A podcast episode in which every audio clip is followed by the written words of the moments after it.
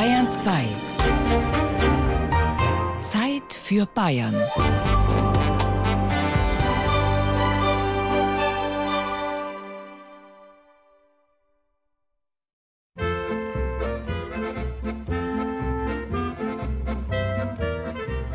Dirndl, Dreispitz. Lederhose, Tracht. Die regional gebundene traditionelle Kleidung der bäuerlichen Bevölkerung. Brockhaus Enzyklopädie 1974. Körs. Schultertuch. Mieder, Weste. Brustfleck. Hosenträger. Mutzen. Ja, es gibt noch mehr als Dirndl und Lederhose, auch wenn das den meisten einfällt, wenn hierzulande von Tracht die Rede ist. Dabei gehören diese Kleidungsstücke nur zur Tracht in Altbayern, grob gesagt also die heutigen Regierungsbezirke Ober- und Niederbayern sowie die Oberpfalz. Seitdem die Franken im 19. Jahrhundert unter Napoleon in das Königreich Bayern eingegliedert wurden, versuchen sie ihre kulturelle Eigenständigkeit zu wahren. Dazu gehört bis heute auch die Pflege der Tracht, die gerade in den letzten Jahren eine Renaissance erlebt. In Trachtennähkursen werden Kleidungsstücke nach historischen Vorlagen hergestellt. Der Fränkische Schweizverein möchte damit, Zitat, der Bajuwarisierung Frankens mit regionaler Kleidungskultur etwas entgegensetzen. Zitat Ende. Der Begriff Tracht bedeutete zunächst einmal einfach die Kleidung, die man getragen hat. Und dadurch haben sich die Stände unterschieden und die Landbevölkerung von der Stadtbevölkerung. Und Tracht war auch einfach Mode. Und erst mit der Trachtenpolitik der Wittelsbacher hat sich der Begriff gewandelt, in Bayern zumindest. Und es wurde dann auf die ländliche Bevölkerung bezogen und auf die regionalen Unterschiede der Kleidung auf dem Land. Sagt Birgit Jauernick. Sie ist die Leiterin der Trachtenberatungsstelle des Bezirks Oberfranken. Die Wittelsbacher bezweckten damit, das Gemeinschaftsgefühl ihres neuen Königreiches zu stärken und die neu hinzugekommenen Gebiete zu integrieren. Zum ersten Oktoberfest 1810, anlässlich der Hochzeit des Kronprinzen Ludwig, dem späteren König Ludwig I. und Prinzessin Therese von Sachsen-Hildburghausen, sollten Kinder in ihren regionalen Trachten aus allen Landesteilen als schmückendes Beiwerk anreisen. Nur die entsprechende Kleidung musste für diesen Anlass erst entworfen werden. Auch trug in dieser Zeit kein Bauer oder Handwerker Lederhosen, der heutige Inbegriff des Bajuwarischen. Die waren einfach zu teuer und eher wohlhabenden Herren für die Jagd vorbehalten. Die Frauen trugen schlichte Kleider mit Schürzen. Mit König Maximilian II. kommt schließlich ein Regent auf den Thron, der ein besonderes Interesse an der Volkskunde hat. Seinen Hochzeitszug im Jahr 1842 zur Eröffnung des Münchner Oktoberfests begleiteten 35 Brautpaare in den Trachten des Landes, darunter auch Repräsentanten der oberfränkischen Region Kronach. Eigentlich wollten die Kronacher in den Trachten ihrer wichtigsten Erwerbszweige erscheinen, der Flößerei und dem Holzhandel. Doch in einem zeitgenössischen Bericht heißt es, Was die zu wählende land- und ortsübliche Tracht betrifft, in welcher sowohl die beiden Brautleute als die den Hochzeitszug begleitenden Individuen erscheinen sollen, so kann eine solche als allgemein bestehend nicht mehr angenommen werden. Aber da die Kronacher ja unbedingt an der Münchner Hochzeit mitwirken wollten, befragte man ältere Leute, wie denn die Flößer sich früher angezogen haben. Und man kam dann bei den Männern auf Dreispitz, Kniehose, Weste, einfach auf die, die Kleidung, die alle seit dem Ende des 18. Jahrhunderts getragen haben. Und dann schneiderte man für die Gruppe, für den Brautzug, neue Kostüme nach den Vorstellungen, wie die Flößer früher ausgeschaut haben könnten. Die Kronacher Frauen, die sich Mitte des 19. Jahrhunderts eigentlich längst modern nach französischem Vorbild kleideten, gingen in historisierten Gewändern mit goldenen Häubchen, die einer städtischen Haube der Rokokozeit nachempfunden waren. Also gibt es sie überhaupt? Die fränkische Tracht? In meiner Eigenschaft als Trachtenberaterin werde ich ganz oft gefragt nach der typisch fränkischen Tracht, wo ich dann natürlich sofort ein bisschen den Wind rausnehmen muss und sagen, die typisch fränkische Tracht gibt es eigentlich nicht und dann Ansätze zu erklären, dass diese Vorstellung, die wir so im Kopf haben von Tracht, sei es jetzt das Dirndlgewand und die Lederhosen oder sei es jetzt eben die fränkische Ausprägung mit Kittelgewand oder sowas, dass das eigentlich alles Aspekte der Mode sind. Sagt Katrin Weber, Leiterin der Trachtenforschungs- und Beratungsstelle des Bezirks Mittelfranken. Also, dass man da ein Bild im Kopf hat, was ein Ausschnitt aus einer Zeit ist. Mitte bis Ende 19. Jahrhundert bewegen wir uns da äh, größtenteils. Das ist aber keineswegs ein festgefahrenes Bild. Also auch diese Mode hat sich entwickelt, hat sich verändert. Tracht ist immer Mode gewesen und wird auch immer Mode bleiben. Dass es keine einheitliche Tracht gibt, liegt unter anderem daran, dass die Regionen unterschiedlich geprägt sind. So ist zum Beispiel in Oberfranken Bamberg katholisch das knapp 60 Kilometer entfernte Bayreuth hingegen evangelisch. Auch der aufkommende Tourismus im 19. Jahrhundert beeinflusst die Entwicklung der Tracht, zum Beispiel in der fränkischen Schweiz, sagt Birgit Jauernick. Da kamen die Gelehrten hin, weil sie Höhlen und Felsen anschauen wollten. Man hat da so eine Art Binnenexotik gesucht. Und die Erwartungshaltung der Menschen von weit her oder wenn sie auch nur aus Nürnberg kamen, die haben einfach bewirkt, dass die Menschen, die in der fränkischen Schweiz gelebt haben, sich äh, als besonders beobachtet gefühlt haben und sie kamen der Erwartungshaltung entgegen. Und aus dem Grund haben sich bestimmte Formen der regionalen Kleidungsweise erhalten und wurden auch noch verstärkt.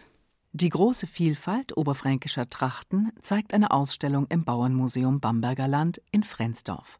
Es sind zum Teil historische Trachten, vor allen Dingen die aus der fränkischen Schweiz.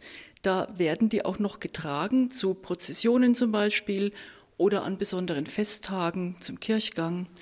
Aber äh, die Mehrzahl der abgebildeten Trachten sind solche, die von den Menschen im wirklichen Leben auch getragen werden. Es sind Vereinstrachten dabei, es sind aber auch Trachten dabei, die man als sogenannte erneuerte Trachten bezeichnet, also mit den regionalen Kennzeichen, aber auf den individuellen Geschmack abgestimmt und nach unseren modernen Vorstellungen von Kleidung gearbeitet. Was sind diese regionalen Kennzeichen? Wie unterscheidet sich eine fränkische von einer oberbayerischen Tracht? Die Trachtenschneiderinnen Rosalie Postatny und Monika Höde kennen sich aus. Bei den fränkischen Trachtenblusen ist ein V-Ausschnitt üblich. So diese typischen U-Boot-Ausschnitte oder Herzausschnitte oder was auch immer, wie es bei den Dirndeln eben zu sehen ist, das ist bei uns ja gar nicht.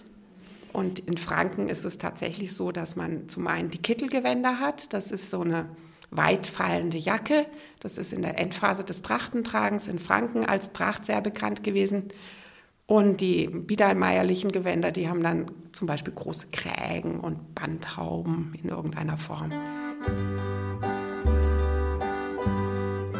Die Tracht der Bamberger Frauen erhält ihr Gepräge vorzugsweise durch die eigentümliche Kopfbedeckung, eine Flügelhaube, deren riesige Formen stolzes, imposantes Aussehen gewähren. Die den Mittelpunkt bildende Haube aus schwarzer Seide nimmt die Form eines schmalen, sich gegen oben zuspitzenden Zylinders an und wird, fast aufrecht stehend, auf das Haupt gesetzt und dort mit Nadeln in dem Haargeflechte befestigt. Zwei schwere, spannbreite Moiré-Bänder fallen den Rücken hinab, während rechts und links zwei eine Spanne breite, über Draht gebogene Moiré-Schleifen sich als Riesenflügel ausbreiten. Die Bamberger Tracht aus der Zeitschrift Das Bayerland 1891. Diese Flügelhauben trugen Frauen im Bistum Bamberg etwa zwischen 1820 und 1860. Die klassische Kopfbedeckung der fränkischen Männer war bis in die Mitte des 19. Jahrhunderts der Dreispitz. Das Gewand der Frauen war zweigeteilt ein langer Rock mit zahlreichen, zum Teil wattierten Unterröcken und ein Mieder, das moderner war als das oberbayerische Modell, sagt Birgit Jauernick. Keine Goldstickerei, keine Versteifung, andere Formen, eher pragmatisch, eher modisch, bei den Männern sowieso. Wie? Die Männer im 19. Jahrhundert waren modischer gekleidet als die Frauen? Ja, sagt die Expertin, besonders wenn es um die Hosen ging. Die Männertrachten sind schon sehr früh im 19. Jahrhundert verschwunden und es gibt Belege dafür, dass die, vor allen Dingen die jungen Männer schon um 1810, 1820 sich geweigert haben, die knielangen Hosen der Väter oder Großväter noch zu tragen. Die wollten dann schon die modernen, langen, engen Pantalons tragen, wie sie aus Frankreich rübergekommen sind. Das sind die Sans-Culottes, die Hosen ohne Kniebund, neben der Jakobinermütze das Erkennungszeichen der Proletarier in der Französischen Revolution. Der alte Dreispitz wurde von modischen Schirmmützen abgelöst. Weiterhin getragen wurde der Brustfleck, eine rote oder auch blaue Weste mit Verzierungen. Morschreuth im Landkreis Forchheim. In der Kulturwerkstatt Fränkische Schweiz sitzen fünf Frauen an ihren Nähmaschinen. Wer nicht weiter weiß, wendet sich an Schneidermeisterin Rosalie Postatny. Wir nähen eine Trachtenweste nach einem Schnitt hier in der Fränkischen Schweiz. Richtig typisch fränkisch sind eigentlich nur die Dekorationen, die ganz zum Schluss drauf kommen. Es gibt verschiedene Möglichkeiten. Also Sie können entweder Borten draufnähen, die bei jedem Knopfloch sozusagen eine Borte aufgenäht wird, die dann auch am Ende vom Knopfloch in verlängert wird und ein Kringelmuster wird dann zum Schluss noch hingenäht und das muss dann auch fein säuberlich mit der Hand festgenäht werden. Also da steckt auch sehr viel Handarbeit drin. Andere Option ist, ähm, dass man ein Stickmuster neben das Knopfloch stickt. Das kann man äh, sehr aufwendig machen mit äh, goldenem Stickgarn, was dann sehr schick aussieht. Oder es geht auch, wenn man es ein bisschen modernisiert, dass man es zum Beispiel Ton in Ton macht. Also zum Beispiel rot auf roten Stoff draufstickt. Die kurze Weste bildet ein Prunkstück des Gewandes. Sie ist von Scharlachtuch mit großen, halbkugelförmigen silbernen Knöpfen besetzt, um den Hals mit breiten Silber- und Goldborten eingefasst und in gleicher Weise am unteren Rand handbreit verbrämt. Die Schweinfurter Gautracht aus der Zeitschrift Das Bayerland 1894. Ich bin die Haas Hildegund und komme aus Wolkenstein. Für wen machen Sie die Weste? Für meinen Sohn.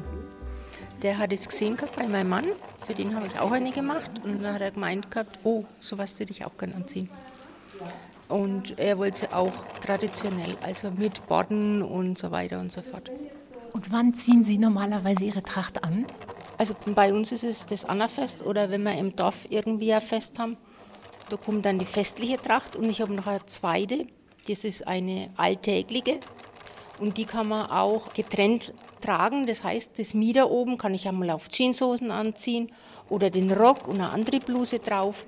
Ich finde es gut. Tragen Sie immer schon Tracht? Nein, ich habe erst angefangen, letztes Jahr, überhaupt mich damit zu beschäftigen. Und meine Oma, die hat immer Tracht getragen und dass es nicht verloren geht und hat es mich eigentlich auch interessiert. Und dann wollte ich auch einmal eine nähen und äh, dass mein Mann eben auch dazu passt, hat er auch eine gekriegt und dem Sohn gefällt es jetzt auch. Also schauen wir mal, wie es weitergeht. Ob Annafest in Forchheim, Walballerfest in Kirch-Ehrenbach, Kiliani-Volksfest in Würzburg oder Bergkirchweih in Erlangen. Gelegenheiten, Tracht zu tragen, gibt es in Franken reichlich. Und natürlich hat jeder Ort noch seine eigene Kirchweih. Ähnlich wie beim Münchner Oktoberfest wird auch bei fränkischen Volksfesten wieder mehr Tracht getragen als früher, beobachtet Rosalie Postatny, wenn auch nicht immer eine fränkische. Insgesamt sieht man auf jeden Fall, äh, dass es mehr wird. Und es ist tatsächlich auch ein bisschen dem Dirndlboom zu verdanken. Selbst ähm, in Nürnberg, wo ich jetzt wohne, sieht man es auf dem Volksfest überall. Jeder trägt Dirndl. Und das führt im Umkehrschluss im Prinzip zeitversetzt dann dazu, dass die Leute darüber nachdenken, was gibt es denn überhaupt bei uns in Franken für Trachten? Und deswegen ist es ja für viele jetzt so interessant, auch Trachtenerneuerung zu betreiben und Kurse anzubieten. Und es sind ja wirklich in Franken weit verbreitet, egal ob es jetzt Mittel-, Ober- oder Unterfranken ist, sind es verschiedene, die das jetzt alles machen.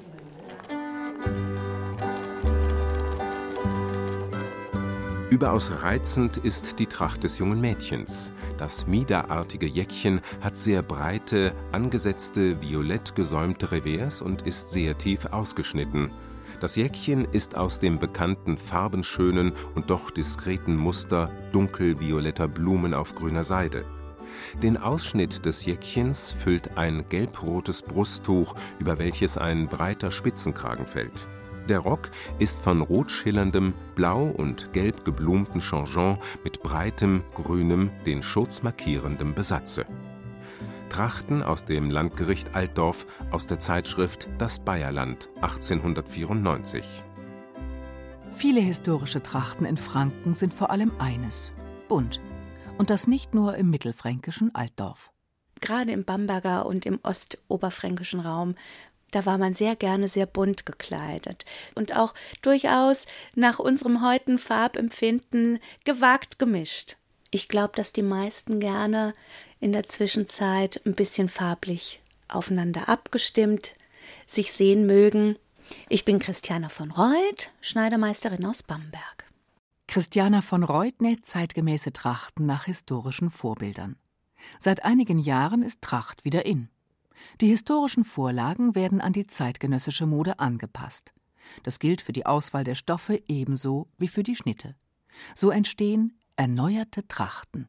Früher war die Taille ein bisschen höher gesetzt, eher so knapp unter der Brust. Und dann sage ich, gut, das möchte heute, glaube ich, keine Frau mehr gerne tragen und setzt die dann tiefer in den natürlichen Taillenpunkt. Früher hat man eben zum Beispiel auch mehrere Unterröcke getragen. Die hatten sogar manchmal noch Namen. Der unterste war der Sittsame. Das kann man natürlich, wenn man sich da nicht so ausgepolstert fühlen mag. Wer möchte denn heute nur schon künstlich noch, wo wir alle immer auf so ein bisschen auf Diät sind, sich noch ausstopfen in Anführungsstrichen. Teilweise waren bestimmte Mieder so in, in Hüftgegend auch noch ein bisschen mit so kleinen, wie mit kleinen gefüllten Täschchen versehen, um natürlich noch so eine weibliche Rundung, wenn keine vielleicht da gewesen ist, vorzutäuschen. Das war natürlich schon auch ein bisschen so das zeitgenössische Ideal, kurvig zu sein. Eine üppige Frau, eine gut genährte Frau stand ja auch ein bisschen für den Wohlstand der Familie. Wer sich gerne seiner Region gemäß und zugleich modisch kleiden möchte, kann sich an eine der drei fränkischen Trachtenberatungsstellen wenden. Dort werden regionale Trachten erforscht. Birgit Jauernick ist die Trachtenberaterin für den Bezirk Oberfranken. Sie berät auch in ganz praktischen Dingen. Wenn dann zum Beispiel der Blasmusikverein Bischberg kommt, dann sprechen wir erstmal darüber, was sich die Mitglieder des Vereins wünschen, die Tracht, die muss natürlich auch äh, strapazierbar sein, Bewegungsfreiheit gewähren. Dann überlegt man sich, braucht man eine Jacke? Ist ein Tuch, ein Schultertuch vielleicht eher hinderlich? Und, und so nähert man sich allmählich dem an, äh, was für die Musikkapelle jeweils entscheidend ist. Also es ist eine sehr spannende und äh, vielseitige Aufgabe, die ich habe.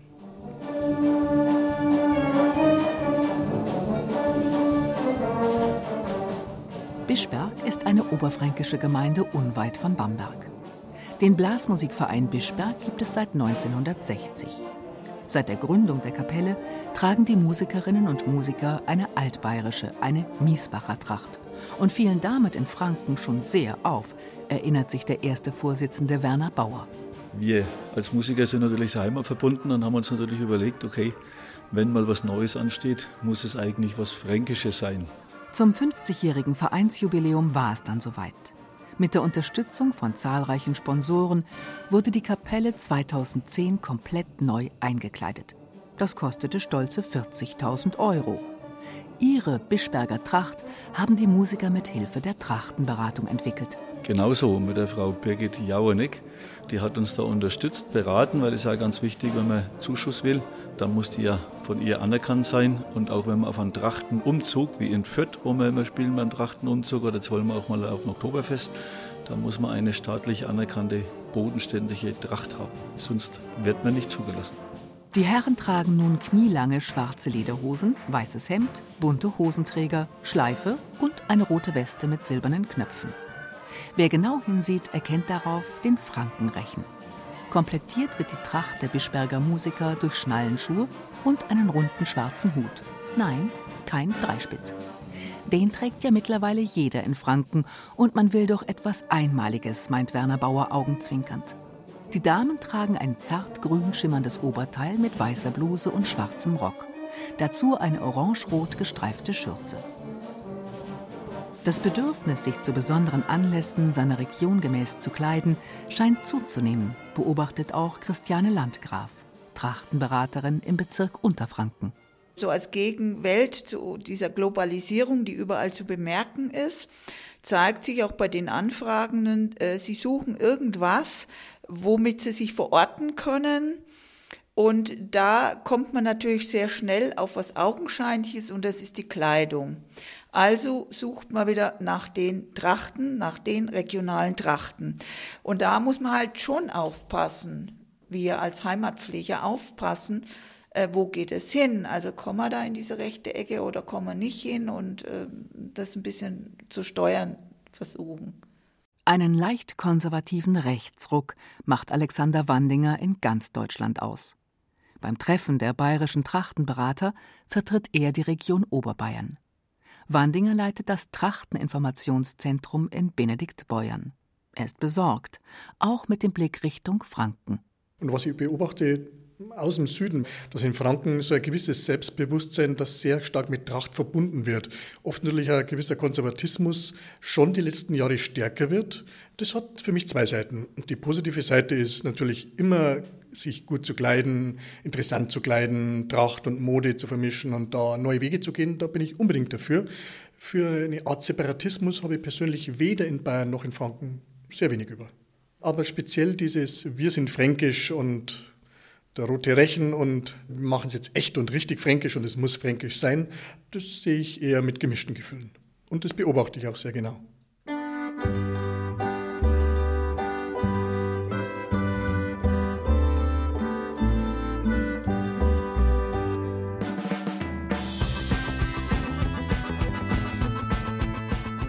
Tradition und Rebellion, gestern und heute, Heimat und Fremde, geht das zusammen?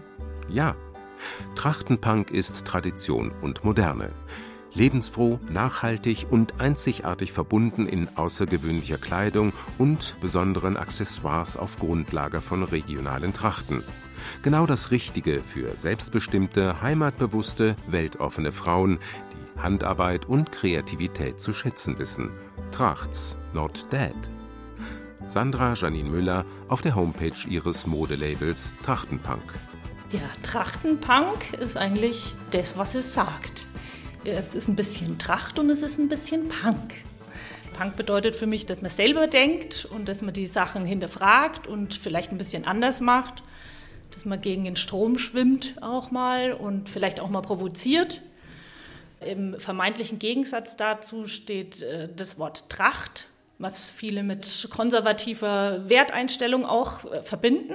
Und ich bringe die beiden Sachen zusammen durch Trachtenpunk, mein Label. Sandra Janine Müller ist in der Nähe von Nürnberg aufgewachsen. Sie hat Volkskunde und Archäologie studiert, bevor sie eine Ausbildung zur Maßschneiderin mit dem Schwerpunkt Tracht gemacht hat. Heute arbeitet sie in der Trachtenberatungsstelle des Bezirks Schwaben. Mit ihren extravaganten Modellen verbindet sie traditionelle Schnitte mit schrillen Stoffen und Accessoires.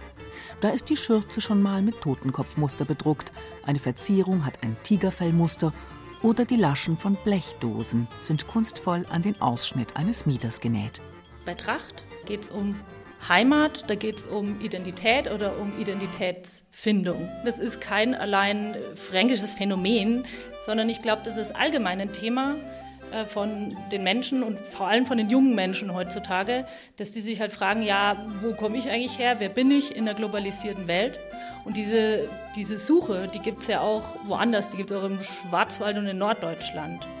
Und ich möchte, dass es auch weitergeht. Und das geht einfach nur in der heutigen Zeit, wenn sich die Kleidung an unser heutiges Leben auch anpasst. Und dann hat die Tracht auch eine Chance, auch bei jungen Leuten ihr persönliches Gewand zu werden und so zumindest in Elementen in der heutigen Zeit weiterzuleben.